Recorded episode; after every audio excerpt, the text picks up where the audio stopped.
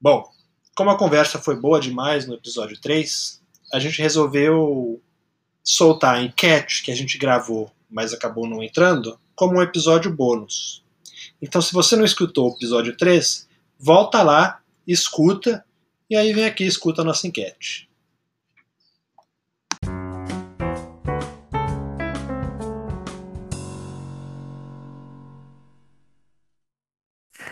Então, Marcelo, já que nós estamos falando sobre poesia, lugar de onde vem a poesia, eu até conselhos a um jovem poeta, eu pensei em fazer isso na forma de enquete, cara. Então, de que maneira a gente aconselharia um poeta de uma forma binária, cara? Vamos lá então, cara? Bora. Então, a primeira pergunta pega o, o amor como muito, como, como muito fundador da poesia, né? Então, poeta é aquele que ama, que passa por uma experiência de amor muito grande. Em que cidade você aconselha um poeta a viver um grande amor, cara? Em Tijuana ou Niterói, cara?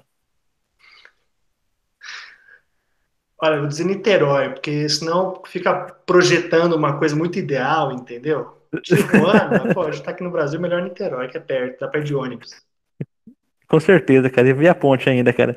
É, vamos pensar agora o poeta como uma criatura em fuga, né? Um poeta é uma, uma pessoa que está sempre fugindo, sempre querendo escapar de alguma coisa. E de, de onde você acha, se você fosse aconselhar um poeta a fugir, para onde ele, ele fugiria? Da, da onde ele está agora ou de onde ele nasceu, cara? Acho que da onde nasceu, né? Um ser que não, não se dá bem com a sua com a sua origem, está sempre em movimento por causa disso. Tá, tá aí um, um possível poeta. Certo. E um poeta também são suas escolhas, né, Marcelo? E tem certas escolhas que matam a poesia, cara, matam para sempre, cara. E que exposição prolongada, qual banda de, de música você acha que mata a poesia para sempre, cara? Coldplay ou Chu, cara? Ah. Rapaz, olha, eu vou dizer YouTube, viu? Porque eu acho que, sei lá. Eu, às vezes, até gosto de alguma coisa do Coldplay, assim. Quando sai quando tá no YouTube, no automático, toca um negócio assim, às uhum. vezes eu não mudo, às vezes eu deixo tocar. É verdade. Eu, eu gosto de Viva la Vida, eu gosto, cara. Eu confesso aqui, cara. É, mais duas, mais duas, duas perguntas. O, o jovem poeta, ele está, passando, está andando na rua e passa diante de um terreno baldio. Nesse terreno baldio tem um Fusca abandonado e, e, ao redor do Fusco tem alguns girassóis, um campo de girassóis que nasceu no terreno baldio ali. Se você fosse aconselhar o jovem poeta a escrever um poema, seria um poema sobre os girassóis ou sobre o Fusca, cara? Acho que sobre o Fusca, né? Porque já tem muito poema sobre girassol, acho. Então, Sim. fala dos Fuscas. E a última pergunta são referências futebolísticas, cara. O Jorge Ben, como você sabe, ele escreveu muitos poemas sobre futebol. E tem uma música dele, né, que chama Zagueiro, que ele tem um verso muito interessante, que é Zagueiro não pode ser sentimental.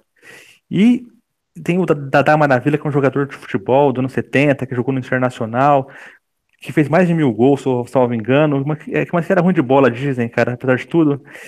E falaram para ele que ele só fazia gol feio. Aí ele respondeu, cara, feio, não existe gol feio, feio não fazer gol. Então, se você fosse dar um conselho para um jovem poeta, qual que seria esse? Zagueiro não pode ser sentimental ou não existe, não existe gol feio, feio não fazer gol, cara?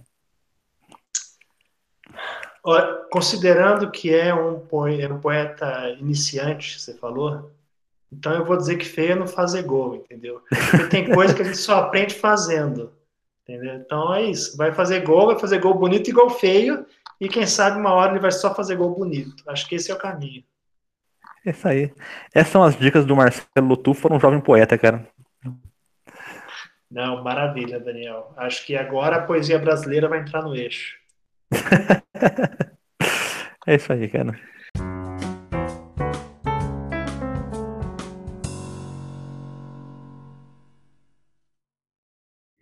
Este episódio de Ramos teve o apoio do Dr. Onofre Valderrama, cirurgião dentista, há 50 anos realizando obturações, restaurações e extrações, em Alfenas, no Centro Comercial Vitória Régia.